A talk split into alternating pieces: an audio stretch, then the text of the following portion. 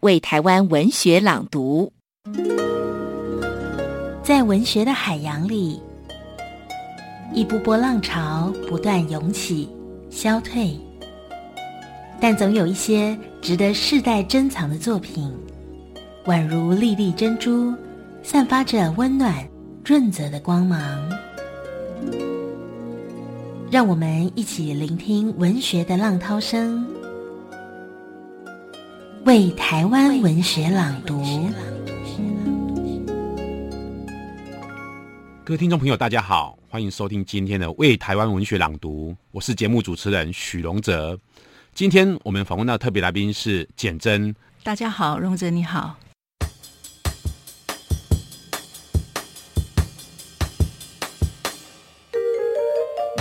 简真这个名字在台湾的散文界，哦，其实是一个非常非常重要的名字。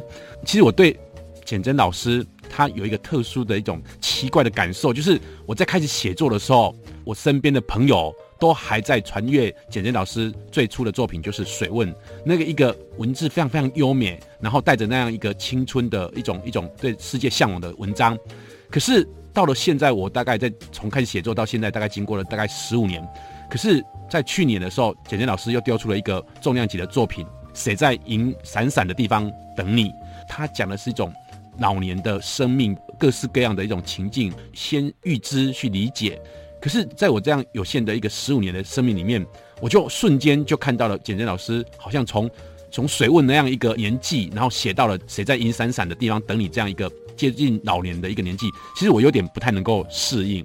我至少觉得，对我而言，我觉得这个这本书好像来的太早了。以简单讲的年纪，很好奇，为什么你这么早就要写这样的作品？对，你刚刚提到《水问》是我的第一本作品，那《银闪闪》是去年的作品。对，这两本作品中间隔了二十八年。哦，非常恐怖的数字，二十八年啊！那所以，呃，我有一些读者，他们是从我的水问开始看起的，当然心里还还很印象深刻那个青春飞扬的年纪。所以，呃，就像你刚刚讲的，呃，赫然发现去年我推出这本作品是在谈生老病死，是在关于老年的书写的时候，呃，心里是也是非常的惊吓的，啊，会有这种感觉，对。但是我毕竟也已经到了跨越五十岁的年纪了啊，那没有办法再继续活在水问时期那种青春浪漫的年代。这二十八年当中，嗯，该经历的人生的呃呃酸甜苦辣也都经历了啊。那么呃，所以也有一个相当的呃内心的一种一种经验来面对我们人生的其他的课题。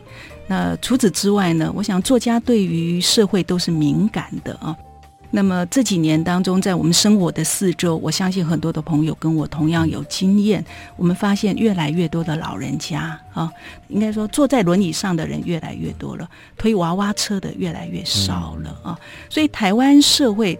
也经历了过去那样繁荣的经济奇迹之后，我们发现台湾社会也跟人一样，就是说，好像也跟我们人的从从童年、少年、青年一样，也进入他的老年期了。那几个人口统计方面的数字，更佐证了我们的这方面的观察。也就是说，一九九三年台湾的老人人口是占百分之七。进入了高龄化的社会，可是预估在二零一七年，老人人口会占全人口比例的百分之十四，也就是正式要进入了高龄社会啊。那这是一个其实蛮可怕的一个数字，它显示的就是我们的社会整个老化的速度极为快速。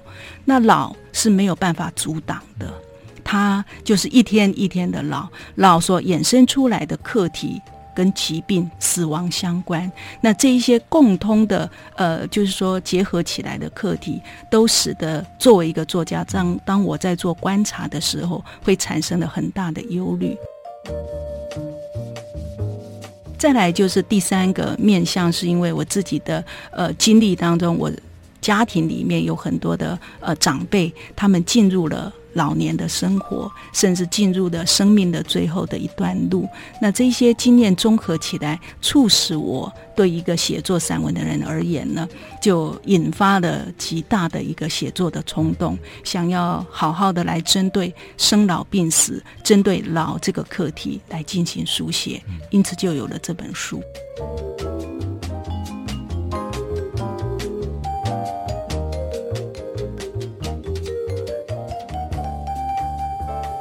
刚才那个简人姐讲了一个数字，就是从水问到好谁在银闪闪地方等你，这个东西是二十八年。那其实我跟水问有一个很特殊的一个情感，就是我记得我在开始在写作那一年，谁推荐我什么书，我都会买来看。那我有一个朋友就推荐我简人姐的水问，到现在还印象很深。就是那天我要去做国光号，我不知道去哪里，可是我就买了那本书，然后就想说在做国光号的时候两个小时，好可以好好的看一下这本书。可是我打开的时候，我就觉得，我就立刻就被那里面的第一句话给深深的吸引了。那句话是说，就像一滴酒回不了最初的葡萄，哦，我们回不了年少。那其实我看到那句话的时候，我瞬间那种鸡皮疙瘩的感觉，瞬间全部都都浮了上来。然后我觉得那个是我一般不会做，一般而言，我就是我在看书的时候，就是属于那种看得很快的那种人。可是我瞬间当然居然有一种把书合起来，然后。去感受一下这句话到底想要告诉我们什么的感觉。把它合起来之后，一个动作，然后随手就把那个书，好，就放在前座的那个的置物网上面。我要下车的时候，我就忘了带走。然后，可是对我而言，我觉得这个这个印象的画面非常非常非常深，就是因为那个时候我还不知道我要写散文、写诗、写小说，同学都不知道。可是那种有一种感觉，就是我一直在想那个那个感觉，好像一个轻轻的把它合起来放上去的一个动作，仿佛就让我跟散文这个文类永远的告别了。嗯，那那个告别的感受，当然是跟那个回不去年少的感觉，就是有一种很奇特的连接点。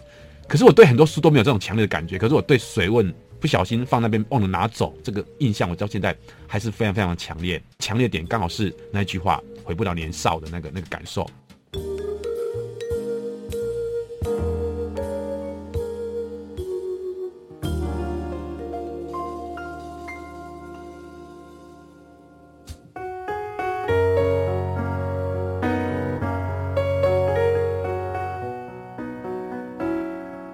简人姐的作品里面有很强烈的两个特质，第一个特质就是有很强烈的属于自己的生命历程，所以我可能我另外一个印象来自于就是红英仔，所以我太太刚生小孩，生小孩在坐月子中心的时候也是在看这本书。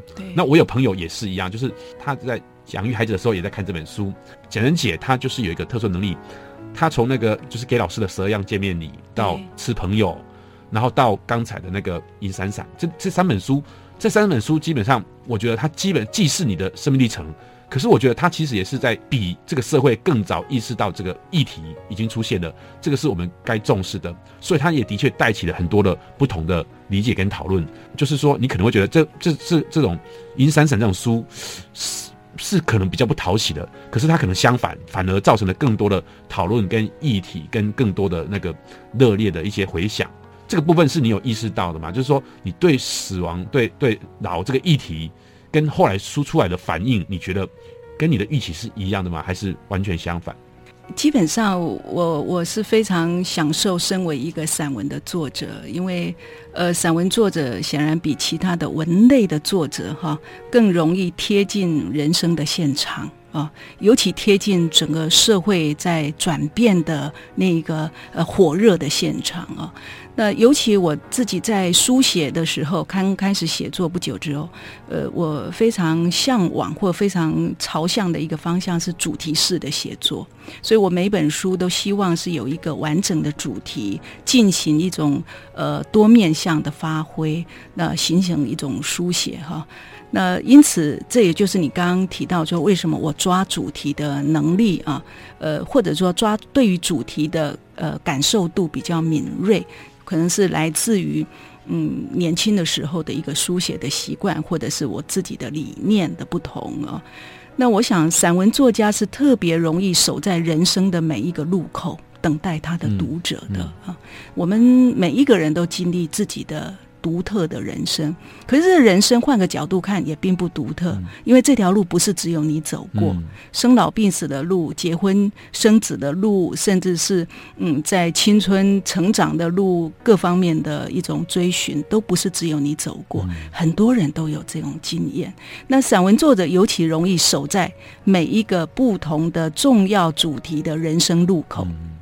嗯那个人生路口，以自身的一个经验作为一个很好的切入点，而形成一种书写跟读者产生的共鸣跟互动啊。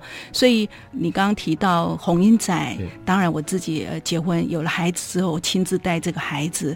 那我有一天我就觉得说，带小孩是很累的一件事情。可是换个角度看，因为你照顾一个婴儿，你也有机会自己。照顾好像照顾一个婴儿的自己一样，获得的第二度的童年。所以我觉得这种经验，呃，把它书写下来，看着一个新生命的一个成长。那么你在照顾他的过程当中，也回忆到呃自己的呃童年的时候，甚至是婴儿的时候，那这也是一种收获，嗯、生命的再度的啊那种被呃出生的喜悦，再度的被拥抱的感觉。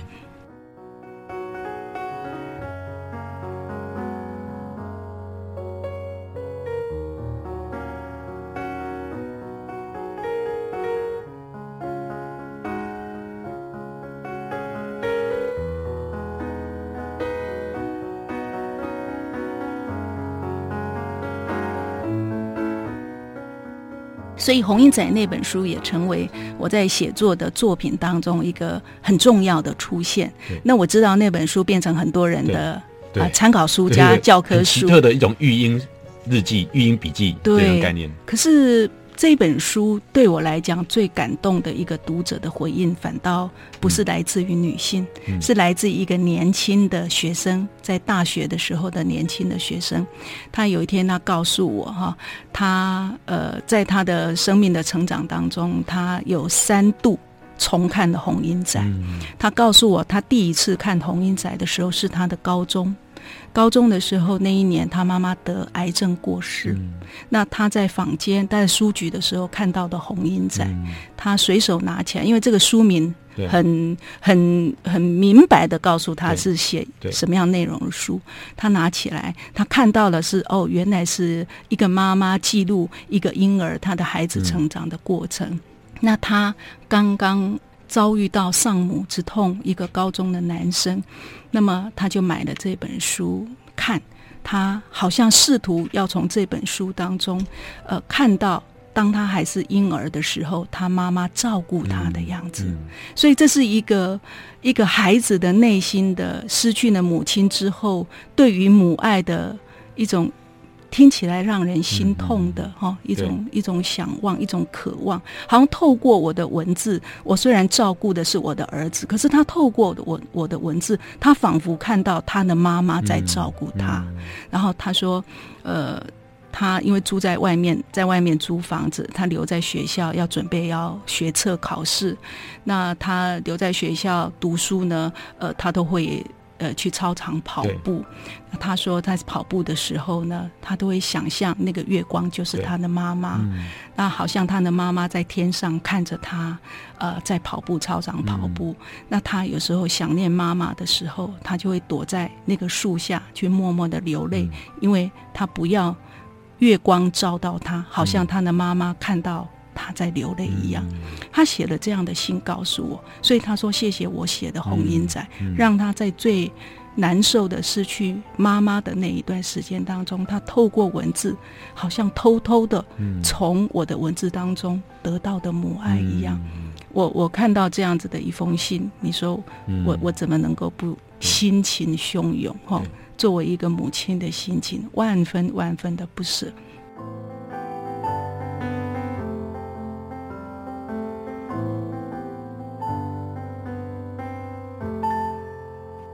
也许这就是文学的力量，嗯、这就是我们身为作家的荣耀。嗯、我们的荣耀从来不在一个讲座上，对也不是在一张支票上。对我们的荣耀在这一些你并不认识的人的字里行间，他那么真诚的告诉他，你的文字曾经陪伴他度过他最艰难的时刻。嗯、我们的荣耀在这里，而文学的意义也在这里。所以，我觉得我我很幸运，在我作为一个作家的这一些呃呃过程当中，出书当中，读者也荣耀了我。嗯、哦，从我的文字当中，他读出了我的。我我我的诚恳，而他们也很真情的把他们的心情回回馈给我啊、所以从红音仔到十二样见面礼，到吃朋友，到这一本《阴山山》，我想都依随着我个人人生经验呃的一种累积，嗯、那么把它变成是一个主题式的书写，嗯、来跟读者做一个呃很真性情的一种交流。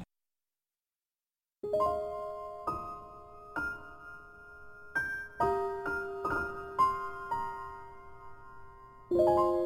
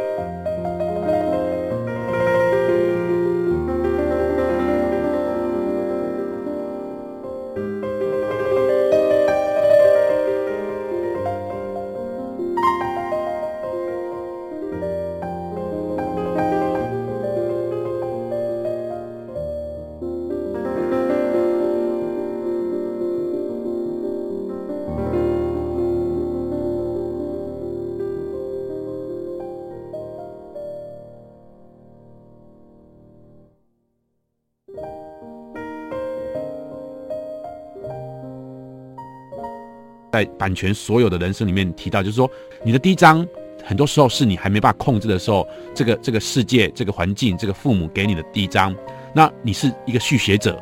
可是，在你续写之前，到底发生了什么事情，让你对这个世界的看法是这样的？对，每一个人的第一章都不一样哈。有的人的第一章是呃“花好月圆，春常在”哈，可是有的人的第一章是那么的狂风暴雨哈。那对我来讲，呃，我想我的第一章本来应该是是在宜兰的乡下哈，那个农村的家庭啊，父母对我们孩子也都非常的慈爱跟照顾啊，我有阿妈等等的，应该就是一个很平凡的农村的家庭的孩子啊，呃，受到父母的照顾，可是因为。呃，父亲的一次的变故哈，因为车祸过世哈，所以使我的整个的的家庭陷入的黑暗。那几岁的时候？这是我十三岁的时候啊。我想十三岁还是个孩子，嗯、我记得我念国中啊。那也因为这样子的一种呃突然的意外，那整个的家庭陷入黑暗当中。那呃，我们家是一个在当时那个年代不可能有太多的援助。所以必须要靠阿妈靠妈妈，他们要整个撑起整个家。嗯，那我们这些孩子年纪都还小，但是我是老大，嗯、所以我底下有弟弟妹妹。因此，在年纪很小的时候，我就意识到我必须要独立自主，我必须要把自己照顾好，我也必须要规划自己的人生，我必须要为我的家庭要做出付出跟照顾。嗯、那这是我的第一章啊。呃，当然，这样的第一章，现在讲起来可能三十秒之内可以把它讲完。可是，在当时，呃，经历的那个路上是无比的泥泞，无比的漫长。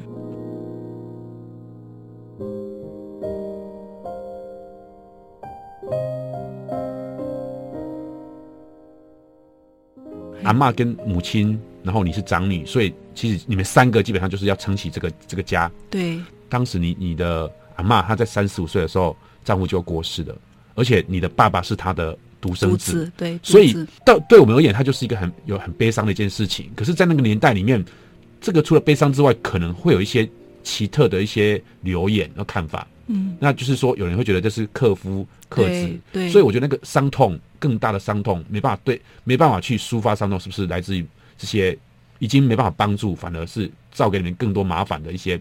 各式各样的留言，我想难免的。其实，在我们的人生的现场，每一个人的人生现场都有机会去经历到一些歧视、一些非理性的对待、嗯、一些羞辱、哈、一些鄙视、哈、一些轻视，哦，都有机会。那么，呃，当我们年纪还轻的时候，我们的心智力量还不够的时候，当我们还脆弱的时候，这些鄙视。呃，这些轻视，甚至这些咒骂，或者这些瞧不起啊，嗯、都会是深深的伤害了我们哈。但、也是，就像我文章所念的哈、啊，我们毕竟必须要成长啊。上天给我们最公平的是，他给我们每天每天的度过，嗯、那让我们每天每天成长，一年、三年、五年，我们终会长大，嗯、终会长大。即便我们跟悲剧，我们跟悲哀交手的时候，我们是手无寸铁的幼儿，我们也会长大。嗯，因此，我们对我们自己的人生很重要的一个责任是，你必须要长大，嗯、你必须有一天要走到心智足够强壮，嗯、回身把那个脆弱的自己解救出来。也只有这样子，你才有可能摆脱命定的第一章或悲伤的第一章，而开创属于你自己的第二章，甚至第三章。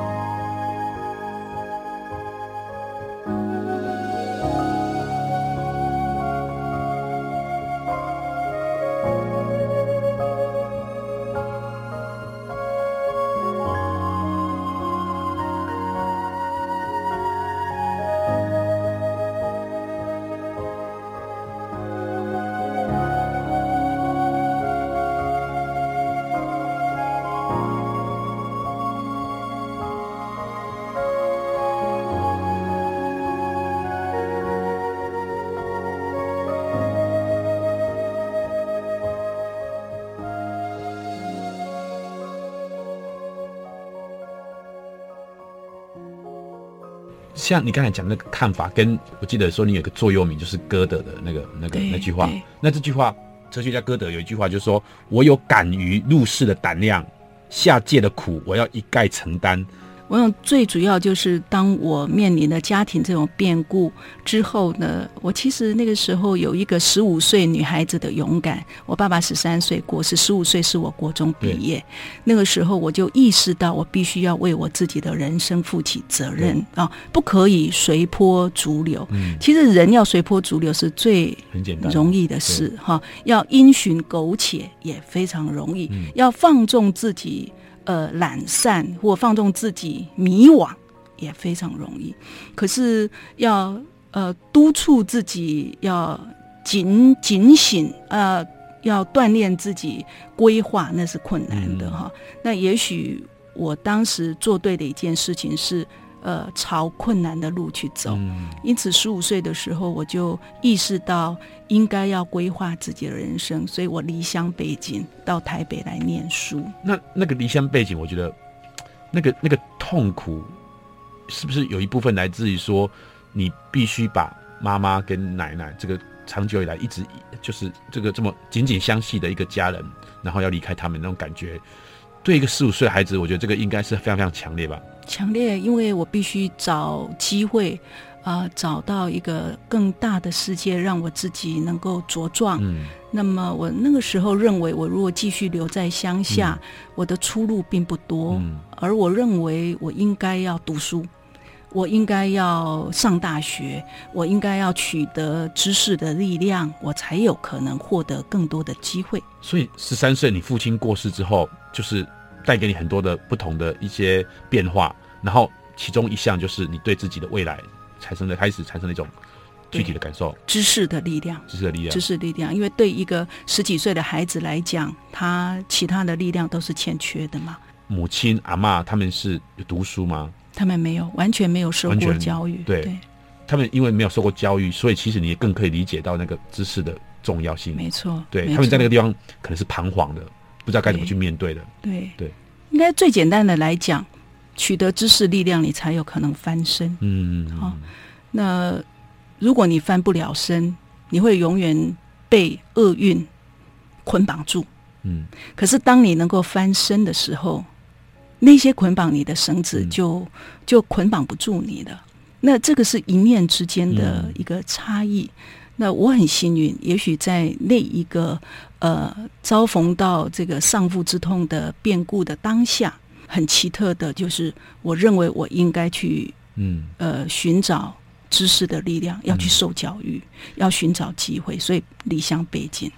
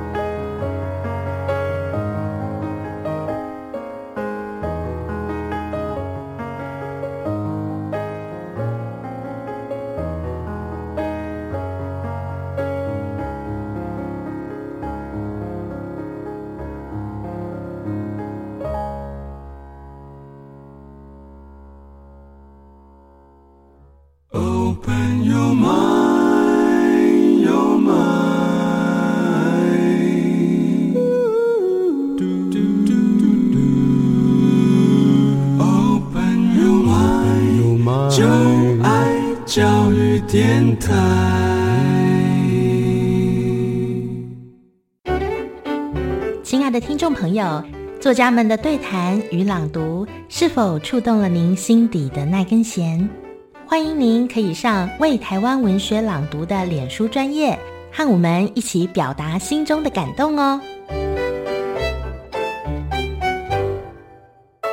各位朋友，大家好，我是郑九明，欢迎收听国立教育电台为台湾文学朗读。我为你朗读，简真，版权所有的人生，版权所有的人生。时去入夏，白昼热得如在沸水蒸笼里，日落，高温稍降，但热浪依旧。仿佛地底是一座愤怒的火山，脚步踩过即喷出热烟，风都被野兽吞光了似的。树叶不动，路边招摇的草丛也静止了，像被点了穴。抬头看，云层厚重，遮蔽了新月，但毫无落雨的意思。黏人的热，仿佛用浆糊把身体涂一遍，室内室外无所逃遁。若此时有人从入冬的南半球捎来问候，你告诉他入暑令人窒息，他能感同身受吗？若你抱怨、咒骂、呼喊，他将以何种心态看待呢？他的窗外吹着摄氏十二度的寒风，身上裹着毛毯，正舒适地啜饮热茶。他能进入你的现场，体会海岛型盆地里才有的摄氏三十二度、永远不散的这种闷湿黏热吗？他终究会编一个理由结束电话，因为没有人愿意耗费时间听另一个人抱怨不可改变的天气。如果这不是天气，是人生实况，同样的闷湿黏热，亦是同样的不可改变。他人。能感同身受吗？即使他人捎来关怀，稍稍让你振作，但入热仍在，你必须循顺地钻回自己的蒸笼。蒸笼内的你，咬牙忍耐那一波波嘲讽般的沸水声，默默体验那热透即将崩塌的自我感觉。时间如瓜牛行走，仿佛永远走不到秋凉，等不到慈悲的风。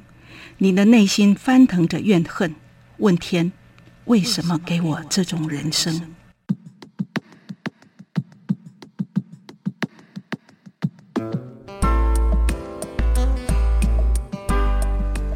身世是我们每一个人的必修课。我们的人生是自己选的吗？不，我们被分派。父母不是我们选的，时空环境不是我们选的。屋檐下共同生活的人，非我们能决定。我们被分派到一户人家，睁开眼，第一件事是被赐名，斩钉截铁宣告：这是必修课，没得选。即使冠上必修课的铁律，何以课程内容有天渊之别？有人的课室位在鸟语花香的庭园，时书珍馐不缺；有人呱唧于暗无天日的陋室。三餐不继，有人早晨被父母吻醒，有人必须躲避母亲的鞭子、负心的魔爪，有人手足皆亲密有爱，有人遇到狼豺虎豹，一生脱离不了，有人享有二十年风平浪静，放步成长，有人刚学会走路，一场意外父亡母残，人生版本繁杂，谁决定哪些人取得如意版？哪些人注定要念厚厚一本截取熬牙？若用前世积德或造孽，以致今生得果报来论之，过于虚无缥缈且冷酷残忍。悲哀就是无止境的悲哀，不幸就是找不到理由的不幸。无辜的人拿到心酸版本，心碎人生，他们无罪。一切都是偶然，随机分派。被生下，报了户籍，隶属一个屋檐。人生从这屋檐开始，屋檐下的一切由不得一个婴儿情愿或不情愿。成长路上是被真爱的，还是被糟蹋的？是尽着恩泽的，还是落下暗伤的？与其问渺渺的神为什么，不如靠自己一概承担。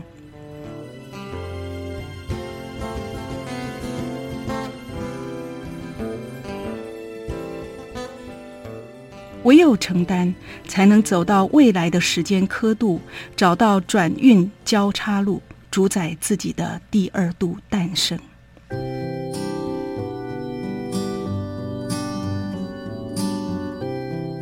如果人生是一趟旅行，这条路该怎么走？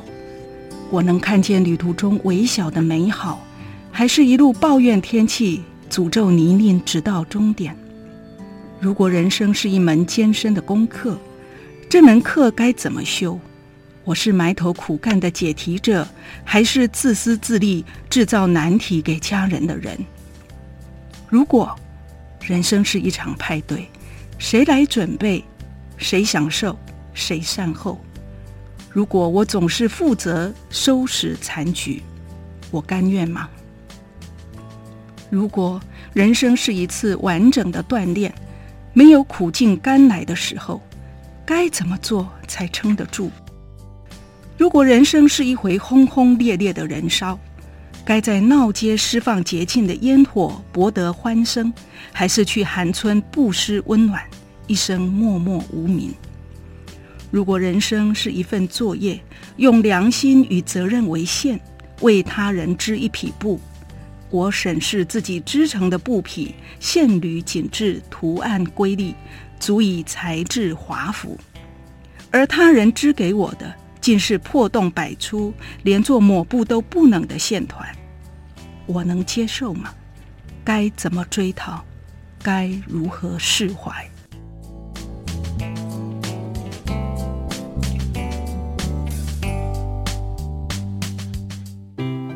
版权所有的人生，一开始我们手上的人生版本只有第一章，犹如一部小说，首章已被设定，时空背景、人物情节不得更改，以下却是空白，我们得续写。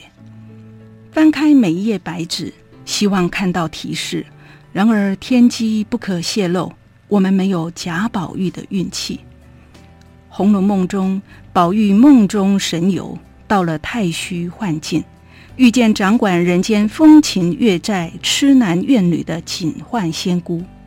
太虚幻境内有宫殿，藏放各式账册，用封条封着。内住普天下女子过去未来的簿册，像一座不开放的秦债图书馆。宝玉翻查家乡的金陵十二金钗政策等。上头以诗画隐喻人物，判定命运。譬如可叹停机德，堪怜永续财。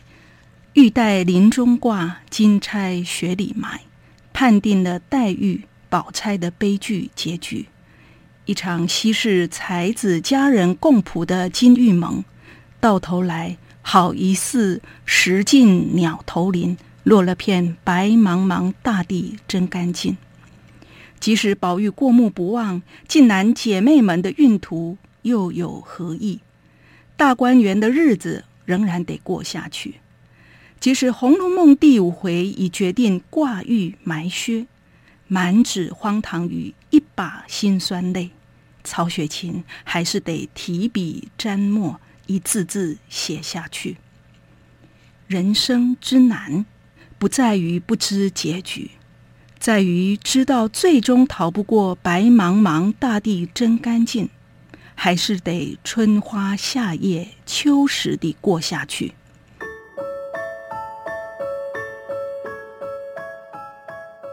然而，难道季节更替之中毫无可畏之事、可爱之人？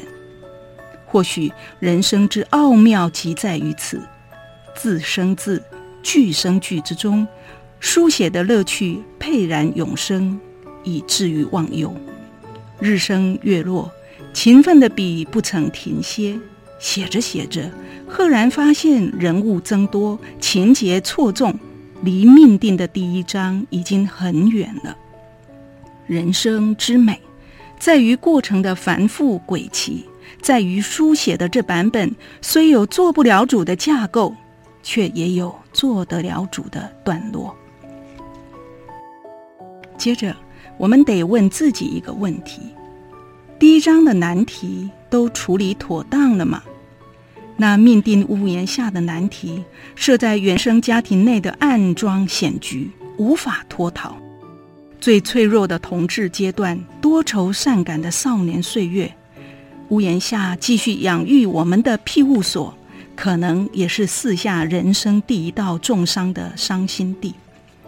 有些伤痕源自于命运的残酷捉弄，非父母之过；但有些伤害来自于心智与修为双重欠缺的不成熟父母，他们自愈对家人施行精神与肉体的伤害。而且在他们的字典里没有“犯错”与“抱歉”这两则词条。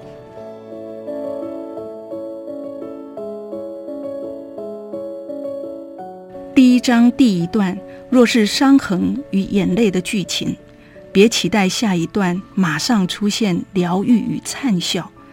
给予伤害的地方，不可能给予解药。人生亦如此。首章无法删除，也就不必缠缠服服，织成爬满蠹鱼的厚重衣服，终身穿着。不如把力气用来替力自己，壮大魄力，屯垦智慧，予以整顿、修复、收纳于适当的位置。天空中多的是带伤飞行的鸟，我们总会走到够强壮的年纪。回身把记忆中那个因恐惧而啼哭的自己解救出来。于是，我们得问自己另外一个严肃的问题：我的第二章是否复制了第一章？是否昔年暗夜的恐惧化成今日的暴力语句，丢掷给我的子女？看到他们畏惧而发抖，我才获得舒压。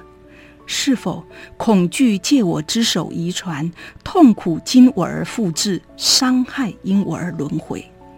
是否我始终活在第一章的庞大阴影里，写亲情的复制这些阴影给子女？是否当看到我最亲爱的家人受伤，我的童年淤痕才获得疗治？远方天际送来晚霞。这版权所有的人生必须进入第三章，剩下的稿纸不多了。审视半生的手稿，那不能修改的文字，写的是浓在悲外、淡在喜中的杏林故事，还是浓云浊雾的复仇大纲？我要把等不到抱歉的第一章、悔恨交加的第二章，继续写入五十岁以后的人生吗？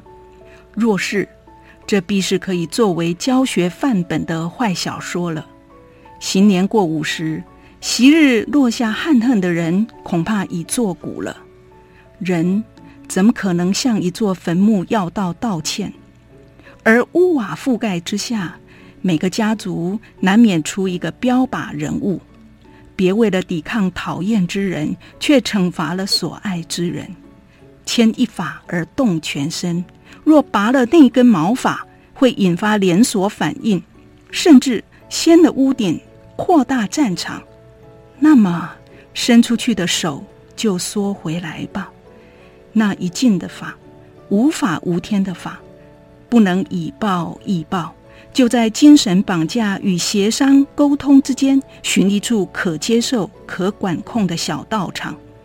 当作是今生来督促你修行的逆增上缘，修了三分怒，换修三分术，剩下的修四分随他去吧，诚恳地与他修一个来世不相逢。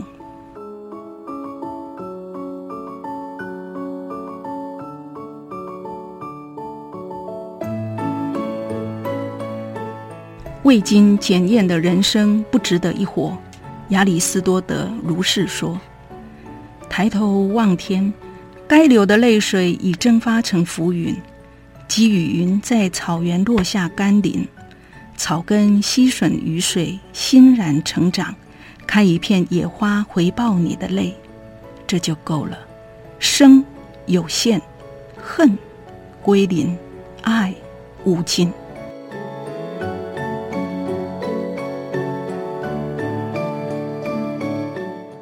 秉烛夜谈，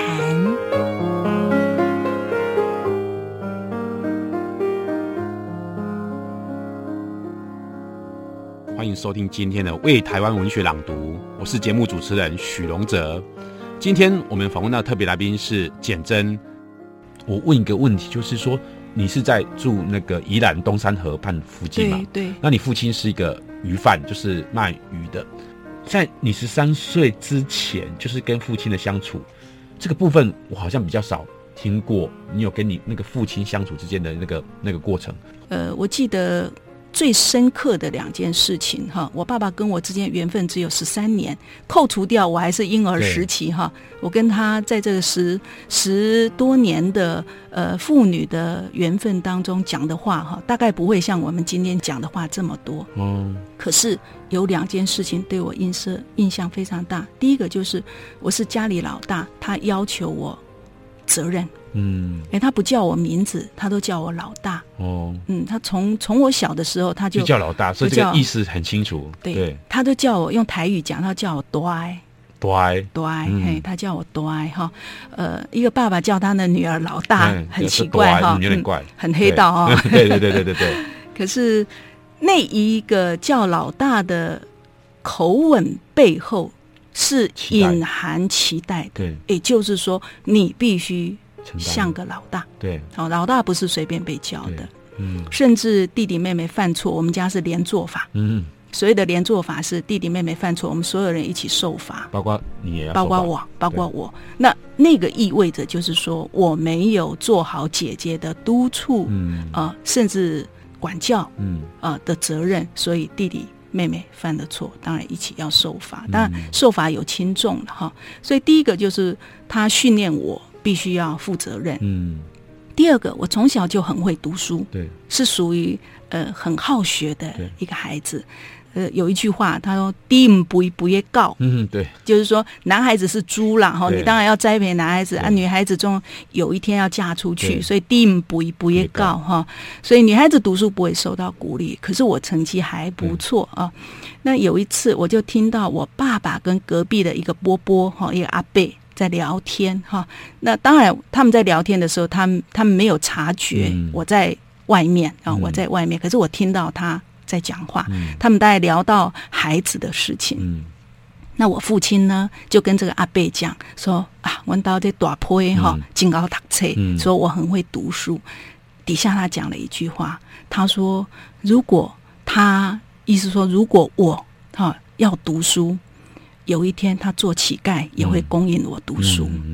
那那句话，我当时还是小学，我听了，我一辈子难忘。嗯、我爸爸没有，从来没有机会在我的面前告诉我说，他要全力的支持我读书。可是，在那个意外当中。那个时候你在哪哪个地方？那时候我在我在墙外面，他听不到，他听他不知道，因为小孩子身形很小哈，他并不知道。哎，我就在那个呃外面那边哈。他说他做乞丐，我做 Kitty 啊，买在不一趟车啊。我想这两件事情已经够了，嗯，已经够了。爸爸对我的教育，对我的支持，已经永远的深入内心了。一夜心声。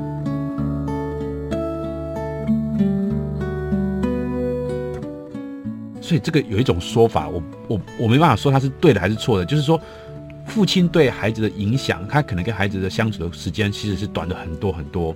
可是，在很多很多人的研究里面，其实父亲对孩子的影响其实反而更巨大。那我觉得基本上就是你刚才讲那两个例子一样，就是说，父亲会影响孩子的某一种对这个世界的看法、价值的判断。其实，在后来，就是你你开始在写作的时候，就是。有没有一个特殊的因缘？就是说，你到台北去念书的时候，那个写作的起点，在至少在十三岁之前，那个写作的因子是还没有出现嘛？对，只是会读书。但写作这个东西明确的开始出现了，它的养分是什么？就是离家背景、离乡背景啊，因为遭逢家里遭逢了这样的变故，那一个人提了两袋行李。都是用白兰洗衣粉的那个塑胶袋哈，一袋是书，一袋是衣服，就到台北来。那么寄人篱下，在亲戚家啊，那么往返到北投的那个高中哈，新北投的高中哈，呃，一个人啊。那么在这样的一种要格格不入，从乡下到城市来。呃，先呃呃，先住亲戚家，后来就搬到学校附近租房子啊，就格格不入，要融入一个都会的学校啊，跟都会的同学要交朋友，这个过程充满挫败。更重要的是，在那样的一个呃状态之下，一个孩子是极度欠缺自信心的，会自卑。这也就是说，呃，我们现在已经够大了，我们回顾我们的成长过程。家里遭逢巨变的孩子，首先在他周围的师长要注意的是这个孩子的自卑。嗯，因为孩子没有力量去解释为什么我的家遭逢了这种变故，那他好像可会呃不自主的去接收别人给他的恶意的讯息。你你克夫嘛？对，克夫克夫哈，你们家是一个被厄运。对，笼罩，哦、笼罩的一个家庭，嗯，这个会变成他的很深的自卑，嗯。当这个孩子有很深的自卑的时候，也就是他陷入高危险的时候。嗯，因为每一个人都想要求生存，而他的自尊为了要求生存，他有可能借助了种种不一样的作为，跟不一样的行径表达出来，嗯。那我在那样的一种呃特殊的状态之下。我的第二度的幸运是，我找到了文学，找到了文字，变成我呃建立起自信的一个很重要的一个、嗯、一个元素了。所以，他文学帮你建立那个自信，比读书这件事情还多，还多，还多，还多。而且很重要是，呃，每一个人。当他埋藏了很多的挫败或忧伤的时候，他渴望倾诉，嗯，但是有没有人可以聆听呢？常常我们有满腹的呃情愫想要倾诉，可是你周遭找不到一个可以聆听的人，所以就是书写，文字是毫无条件聆听你的。那你最早的书写有读者吗？最早的书写，最早是把它写成日记，写、嗯、成杂记啊。但是渐渐在写的过程当中，你会感受到文字给你的安慰，嗯，那种安慰。是是，我们在现代社会，或者是在我们很很太平盛世的时候，太平日子的时候，你不能够想象到那个安慰的力量有多大。嗯。可是，当你是在一个泥泞的状态，在你生命最困顿的时刻，对，那个安慰的力量太庞大，而且太温暖了。嗯。这个就使得我在高中的时候就立下了决心，我要成为一个作家，因为。我被文字安慰到了，我相信有一天我的文字也可以安慰别人。嗯。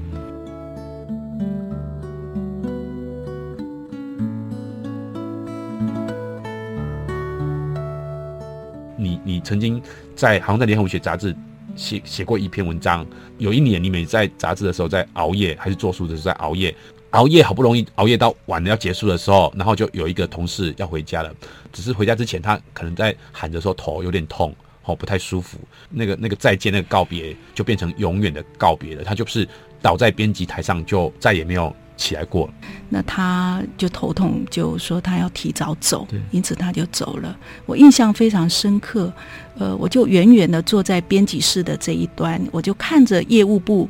呃，坐在业务部的他，我们那是开放空间的，就看着他收拾他的包包，站起来，然后甩一下他的飘飘的长发，啊、呃，然后就这样走出去的。呃，那应该是印象当中最后一个，我看着他正常的走出去的一个最后的一个背影哦。因为接着他呃被检查出来就是脑炎，嗯，所以脑部受到了严重的破坏。他虽然他一条命拯救下来的，可是他这一生也被毁了，被疾病毁了。嗯、那从此只能活在家里，而且是用锁在房门里啊、嗯。那为什么必须把他锁在房门里？因为呃，疾病就是说这个脑炎破坏掉他脑部的很多重要的功能，尤其是有一些我们经过的后天的学习的那个部分的气质、嗯、啊，所以他恢复到一个比较本能的状态、嗯、啊。那么甚至是有一些很残酷的后遗症，嗯、这些后遗症甚至使得他吃饭的时候必须把手绑起来，哈、啊。嗯那么慢慢的喂着他，甚至是必须把一只手绑起来，呃，让他一只手呃慢慢拿着汤吃。嗯、那旁边他的妈妈还必须要站在他旁边，以提防他随时做一些攻击的行为啊。呃，这样的日子到现在已经三十多年了啊。那么他活下来的，可是已经变成一个完全不同的人。嗯，可是。我可能还感动的，就是说，每次我到他家去，哈，今年当然就是过年前，我到他家去，我问他说：“呃，你还记得我是谁吗？”他听我的声音，嗯，他即便是已经这么多年来已经丧失了很多的功能，嗯、已经不认识的很多人，不记得很多人，我说：“你还记得我是谁吗？”他听我的声音，他立刻说：“知道啊，你是简真。”会会很。很悲伤，那个悲伤是是谁把我那么好的同事，那么优秀的一个二十四岁的漂亮的有才华的女孩子夺走了？嗯、可是又是谁让她留下了那个部分的识别还活着？可是让我看到了，就已经不是完全是不能接受的一个一个面貌。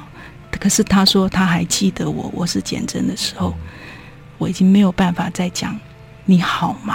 嗯，因为他真的很不好。嗯，这个东西就我觉得啊，这个我觉得很难。我们今天听那个简真老师跟我们分享这个故事的时候，反倒是我们自己红了眼眶。非常非常感谢简真姐为我们带来今天这么棒的一个一个访谈。她的那些话语，她的那些生命经验，也轻轻的帮我们把自己的那个线稍微做了一个调整。让我们可以再把别人的优点再看一次，再看一次。也许那个优点搞不好是你看着他的最后一次。我觉得这个是一个非常非常重要一件事情，就是说每个人相处也有许只有那个当下，可是那个当下，如果你是看着他优点的时候，他可能会产生的是一个奇特的哦，犒赏自己的一个最棒的礼物。谢谢简简老师，谢谢，祝福每一个人。本节目由中华文化总会文讯杂志社。国立教育广播电台联合制播，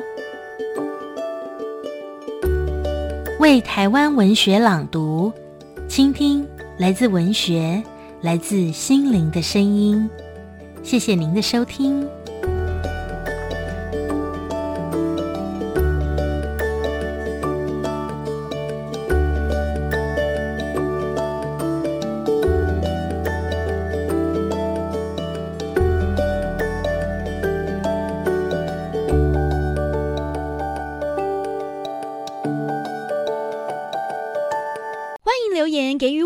五星好评，收听更多节目，请到教育电台官网或 Channel Plus 频道收听。